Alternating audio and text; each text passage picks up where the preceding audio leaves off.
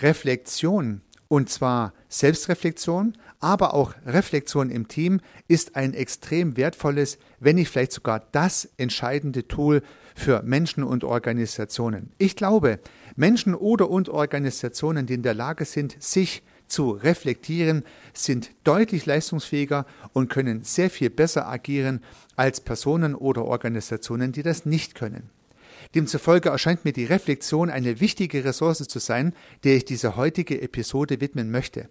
Hallo und herzlich willkommen zum Podcast Systemisch Denken und Handeln. Mein Name ist Heiko Rössel.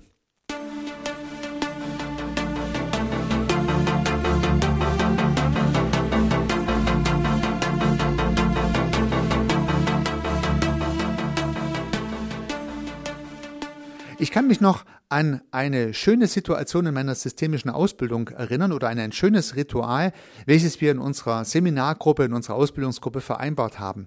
Es ging um die Metakommunikation. Das heißt, immer dann, wenn wir irgendwie inhaltlich festzufahren drohten oder vielleicht auch festgefahren waren, dann konnte man ein Zeichen geben und auf eine Metaperspektive wechseln und aus dieser Metaperspektive, wenn man so wollte, von oben die Kommunikationssituation beleuchten. Bei der Situation hat man die strittige Problematik auch prompt verlassen, weil ja dann alle Teilnehmenden des Meetings in diese Metaperspektive gingen, alle sehr diszipliniert. Man hat also nicht mehr über die eigentliche Sache gesprochen, sondern darüber, wie man über diese Sache gesprochen hat.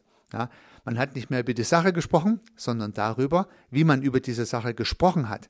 Man konnte dann prüfen, ob die Diskussion noch sachlich war, ob die Diskussion noch zielführend war, ob man alle eingebunden hat, ob man gegebenenfalls Meinungen abgewürgt hat oder was auch immer notwendig war, in eine Metakommunikation zu gehen, konnte man auf dieser Ebene ausdiskutieren. Und ich habe beobachten können, in diesem Lehrkontext hat man sich sehr diszipliniert daran gehalten. Und ich empfand diese Art der Reflexion in Teamsituationen sehr spannend. Einiges früher habe ich als Führungskraft lernen dürfen, dass die Selbstreflexion ein sehr wichtiges Werkzeug ist für Führungskräfte. Ich konnte bei anderen und auch bei mir beobachten, dass es besser ist, wenn man sich gut selber reflektieren kann, wenn man Situationen, die man gerade erlebt hat, mit einem gewissen Abstand, mit einer gewissen Distanziertheit nochmal durchspielen kann, die eigene Position und die Position der Gesprächspartner reproduzieren kann, sich überlegen kann, was man hätte noch tun können, was man hätte anders machen können, um es besser machen zu können. Durch diese Reflexionsschleifen hat man lernen können, konnte man sich weiterentwickeln, konnte man das nächste Mal Fehler, die man einmal gemacht hat, nicht noch einmal wiederholen. Unter diesen Gesichtspunkten fand ich in beiden Kontexten Reflexion als wichtiges, bedeutendes Werkzeug. Und nun gibt es vielleicht sogar eine systemische Theorie, die ich bei Niklas Luhmann gelesen habe, die diesen Sachverhalt theoretisch untermauert. Niklas Luhmann hat im Kontext von Kommunikationssituationen die Unterscheidung zwischen Mitteilung und Information angeboten. Die Unterscheidung zwischen Mitteilung und Information. Zunächst einmal geht es um den Austausch von Informationen. Das heißt, in dieser Definition ist die Information der eigentliche Inhalt der Kommunikation, die Sache, um die es geht, die im Kommunikationskanal transportiert werden soll. Nun schwingt in unserer Kommunikation aber auch immer eine Mitteilung mit. Und wenn man so möchte, ist die Mitteilung der Kontrollkanal des Informationskanals innerhalb der Kommunikation. Beide Kanäle werden durch unsere Worte oder durch unsere, durch unser Zuhören bedient, wenn man so möchte. Also einerseits durch Kommunikation, andererseits durch Beobachtung. Das heißt, wir können entweder Mitteilungen senden und empfangen, aber natürlich auch notwendigerweise Informationen senden oder empfangen. Die Information, wie gesagt, der eigentliche Sachverhalt, die Mitteilung, die Kontrolle, ob diese Information auch angekommen ist beim Gesprächspartner. Und so gibt es ja diverse Phrasen, die der Sender verwenden kann, um Mitteilungen auszusenden. Hast du das verstanden? Soll ich das nochmal wiederholen? Darf ich das nochmal mit anderen Worten wiederholen? Könntest du es bitte nochmal wiederholen? Das sind also typische Mitteilungsphrasen, die der Sender den Empfänger mitteilen kann, um zu prüfen, ob die eigentliche Information angekommen ist. Und natürlich hat auch der Empfänger Möglichkeiten und Phrasen, Kommunikationsprozesse durch Mitteilungen zu verdeutlichen. Darf ich das mit eigenen Worten nochmal wiederholen? Würdest du das bitte nochmal wiederholen? Das habe ich nicht verstanden, sind typische Mitteilungsphrasen, die der Empfänger aussenden kann, wenn er den Eindruck hat, nicht alles verstanden zu haben oder wenn er es einfach nochmal prüfen möchte. Durch, den, durch das Zusammenspiel von Informationsphrasen und Mitteilungsphrasen, sowohl vom Sender als auch vom Empfänger, entsteht gelingende Kommunikation. Und gerade die Kommunikationstheoretiker wundern sich ja, dass Kommunikation überhaupt gelingen kann, weil es so unwahrscheinlich ist, dass Kommunikation gelingt. Oder mit anderen Worten, es ist unwahrscheinlich, dass die Information des einen beim anderen auch tatsächlich als solche ankommt. Genau dafür gibt es dann Mitteilungen, die letztendlich durch Nachfragen und Wiederholen dazu führen, dass am Ende die Message auch angekommen ist. Ja, Im Rahmen von Kommunikationsprozessen hat Niklas Luhmann uns dieses Konstrukt beschrieben und hat die Unterscheidung zwischen Information und Mitteilung eingeführt. Ich fand es spannend. Ja. Man kann diesen Sachverhalt nun rein systemtheoretisch gedacht natürlich auch auf andere lebendige Systeme transportieren. Wenn es im sozialen System mit der Kommunikation als Operant funktioniert, dann funktioniert sie auch beim Denken in unserem psychischen System. Und auch hier kann man natürlich beobachten, dass man über eine Sache nachdenkt, also man denkt über einen ganz konkreten Sachverhalt nach und könnte dann darüber nachdenken, ob der Gedanke über diese Sache auch gut gedacht war. Hätte man es auch anders denken können? Soll man es nochmal detaillierter denken? Hat man es zu einseitig gedacht oder zu oberflächlich gedacht? Hat man sich zu viel Gedanken dazu gemacht, sind ja dann Gedanken übers Denken dieser Sache. Auch hier hat man also die Gedanken über die Sache, die Informationsgedanken, wenn man es mal so übersetzen würde, und man hat die Gedanken über die Gedanken, die Mitteilungsgedanken, wenn man es mal so übersetzen möchte. Also auch hier kann man diesen Sachverhalt so beobachten. Ja, Luhmann hat dann dazu ausgeführt, dass es natürlich immer eine Sache braucht, über die man zunächst mal nachdenkt, äh, ehe man dann übers Denken dieser Sache nachdenkt. Und dass es schwierig werden kann, wenn man irgendwann nur noch übers Nachdenken nachdenkt. Ähm, wenn nicht der Gedanke an sich wieder die Sache geworden ist, ist das schon fast ein bisschen pathologisch, muss man also aufpassen, dass man sich nicht in seinen Gedanken verfängt. Naja, so eine typische Luhmann-Überlegung, die dann ins Unendliche führen könnte. Zurück zur Realität, zurück zum konkreten Denken, zum konkreten Kommunizieren. Ich finde, die Unterscheidung zwischen Information und Mitteilung im systemtheoretischen Sinne gibt uns den Schlüssel für Reflexionen. Im Prinzip ist ja die Reflexion, so würde ich es jedenfalls interpretieren, eine andere Bezeichnung, eine andere Idee, die hinter der Mitteilung steckt. Man kann sich selber als Mensch im Allgemeinen, als Führungskraft oder als verantwortliche Person im Speziellen reflektieren.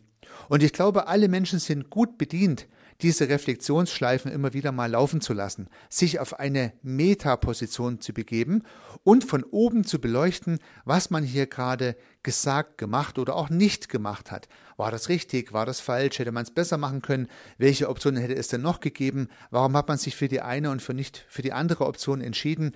Diese Art von Reflexionsschleife ist für Führungskräfte aus meiner Sicht Pflicht, für alle anderen Menschen hilfreich, für jedermann oder jeder Frau nicht nachteilig. Ich habe festgestellt, dass Menschen, die reflektiert sind, man spricht ja dann auch von reflektierten Menschen, meistens eine sehr ausgeprägte, sehr angenehme Persönlichkeit haben, Menschen, mit denen man sich sehr gut unterhalten kann, ja, weil sie eben gerade reflektiert sind. Ich genieße es, mit solchen Menschen zusammen zu sein. Demzufolge glaube ich, dass Reflexion für jeden Einzelnen hilfreich sein kann. Für Führungskräfte finde ich es wichtig, weil man ja jede Führungsaufgabe, jede Führungssituation so lösen kann, wie man sie gelöst hat, aber auch anders. Ja, und diese Frage, wie hätte ich es denn noch machen können? Was hätte denn noch an Optionen zur Verfügung stehen können oder was hat noch zur Verfügung gestanden in diesem Augenblick, in dem ich so entschieden habe? Was hätte ich anders machen können?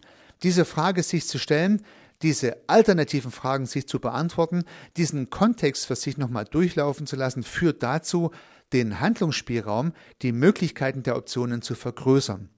Heinz von Förster, einer der systemischen Vordenker und konstruktivistischen Vordenker, hat uns ja empfohlen, stets so zu handeln, dass sich die Anzahl der Optionen vergrößern und das passt genau ins Bild rein. Was hätte man noch machen können? Die Welt hat unendlich viele Möglichkeiten, nicht nur die, die ich hier nun gerade getroffen habe. Und warum habe ich überhaupt diese Entscheidung getroffen und keine andere? Das wäre Selbstreflexion. Kann man machen, bringt die Persönlichkeit voran.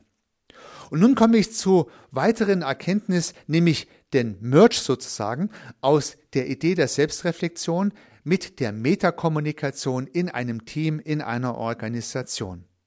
Warum soll man eigentlich dieses mächtige Tool der Metakommunikation nicht auch im ganz normalen, reellen Kommunikationskontext in sozialen Systemen einsetzen?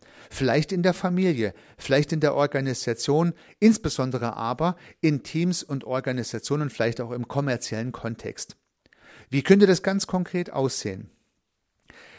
Der Verantwortliche oder die Verantwortliche eines Teams würde ein Ritual der Metakommunikation einführen. Genau so, wie es in unserem Lehrkontext auch passiert ist. Das heißt, man empfiehlt ein Zeichen oder eine Phrase, die gesagt wird, jetzt möchte ich gerne auf die Meta-Perspektive wechseln. Alle Teilnehmenden kennen diese Phrase und wissen, okay, wir machen eine Pause mit der inhaltlichen Diskussion wechseln auf die Metaperspektive und betrachten das, was wir gesagt haben, von oben. Ja, wie so eine Art Meta-Mitteilung könnte man vielleicht auch sagen. Also wir prüfen, ob die Kommunikation in unserem sozialen System zielgerichtet, praktisch, wohlwollend, sinnvoll, ja, äh, effektiv ablief oder halt auch nicht. Das Wichtige empfinde ich, dass jeder Teilnehmende eines Kommunikationsprozesses, also alle Teammitglieder, die Möglichkeit bekommen müssen, diesen Prozess einzuleiten. Immer dann, wenn irgendein Mensch in einer Kommunikationssituation im Team den Eindruck hat, hier passt was nicht, wir bewegen uns nicht mehr zielgerichtet, wir haben nicht ausreichend die Perspektiven der anderen gewürdigt, wir reden jetzt hier ums kleinste Problem und haben den Faden verloren. Wir sind auf einer Metaperspektive in der Kommunikation und vergessen die Details. Was auch immer jemand beobachten kann, er könnte dann sagen, stopp, wechseln wir auf die Metaebene. Ich habe eine Beobachtung, die möchte ich gern teilen. Und dann würde diese Person die Meta-Beobachtung teilen und dann könnte man, wenn man diszipliniert ist, und das sollte man üben, auf dieser Metaebene darüber sprechen, wie man es hätte auch machen können, ob dieser Sachverhalt wirklich zutrifft, was die anderen dazu sagen und so weiter. Durch die strikte Trennung dieser zwei Ebenen, der Sachebene von der Metaebene oder, um jetzt wieder auf die Theorie zurückzukommen, die Informationsebene von der Mitteilungsebene, wenn diese Sachen gut getrennt sind, dann kann ich vielleicht auch einen aufkommenden Streit oder einen hitzigen Disput im Team wunderbar beenden, indem ich die Sache erstmal so liegen lasse, wie sie war auf die Metaperspektive gehe und dort beleuchte, was gerade zur erhitzten Diskussion geführt hat und dann wieder auf die Sach- oder Inhaltsebene wechsle und dort meistens mit einem viel entspannteren, viel klareren Setup weiter kommuniziere. Prüfen Sie das unbedingt mal aus, testen Sie es in Ihrem Kontext. Vereinbaren Sie also zuerst ein Ritual der Metakommunikation, also beispielsweise wie ein Trainer im Sport so ein T-Zeichen für Time oder Pause, dass man sagt, ich möchte hier eine Metakommunikation oder einfach nur, man sagt Meta, ja. Alle Teilnehmenden wissen dann, okay, jetzt ist die inhaltliche Diskussion zu Ende, wir wechseln auf die Metaperspektive. Derjenige, der Meta ausgerufen hat, hat nun die Chance darzulegen, warum er es für sinnvoll erachtet hat, diese Metakommunikation einzuläuten. Alle anderen können nun ihre Meinungen und ihre Perspektiven auf dieser Metaebene mitteilen. Wichtig ist es hier, nicht über die Inhalts- und Sachebene zu sprechen, sondern konsequent auf der Metaebene zu bleiben. So, wenn dann auf der Metaebene diskutiert wurde, warum und weshalb dieser Sachverhalt so und nicht anders kommuniziert wurde, äh, dann finden sich höchstwahrscheinlich verschiedene Lösungsansätze und andere Alternativen. Man hat auf jeden Fall mal besprochen, warum sich ein Teilnehmender des Meetings unwohl gefühlt hat. Vielleicht hat man seine Bedenken ausräumen können, vielleicht haben seine Bedenken dazu beigetragen, die Kommunikationssituation zu verändern. Und dann verlässt man die Metaebene wieder. Vielleicht kann das auch moderiert erfolgen, vielleicht aber auch spontan. Ich glaube, moderiert ist besser, um ganz klar zu machen, gut, wir verlassen die Metaposition und wechseln wieder auf die inhaltliche Ebene. Und das gesamte Team geht wieder, wenn man so möchte, eine Etage nach unten, dort, wo die Inhalte diskutiert wurden, die jetzt mal ein paar Minuten liegen geblieben sind und spricht höchstwahrscheinlich mit einer qualitativ hochwertigeren Kommunikation weiter über den Inhalt. Man hat vielleicht einen Streit vermieden, man hat vielleicht eine Eskalation vermieden, man hat vielleicht wieder zielgeführt oder man hat wieder auf die Zielfokussierung zurückgefunden, man spricht wieder konkreter über das Problem in der notwendigen Tiefe oder in der notwendigen Abstraktheit, je nachdem, was die Metakommunikation hervorbrachte. So lässt sich die Selbstreflexion als wichtiges, meines Erachtens essentielles Werkzeug, als bedeutende Ressource für Menschen auch in Kommunikationssituationen mit Teams und Organisationen transportieren. Ich hoffe und würde mich freuen, wenn dieser Gedanke Ihre Zustimmung findet und Sie es mal ausprobieren. Dabei wünsche ich Ihnen sehr viel Erfolg. Unternehmen Sie was. Ihr Heiko Rössel.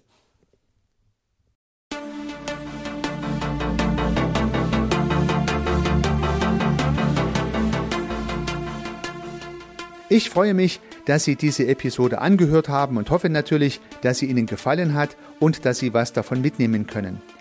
Wenn Sie keine zukünftigen Episoden verpassen möchten, dann können Sie den Podcast gern abonnieren. Nutzen Sie dafür den Abonnieren-Button in der Podcast-App Ihrer Wahl. Natürlich würde ich mich auch über eine Rezension oder über eine Bewertung freuen. Alternativ zu diesem Podcast habe ich zwei weitere aufgenommen. Sie finden sie unter www.servicearchitekt.com/podcast oder wenn Sie meinen Namen in der Podcast-App Ihrer Wahl eingeben. Vielleicht können ja auch die beiden anderen Angebote für Sie interessant sein. Sollten Sie ein persönliches Gespräch wünschen, dann können Sie das gern unter www.servicearchitekt.com/termin auf meiner Website mit mir vereinbaren. Ansonsten freue ich mich auf ein Wiederhören. Bis dahin, Ihr Heiko Rössel.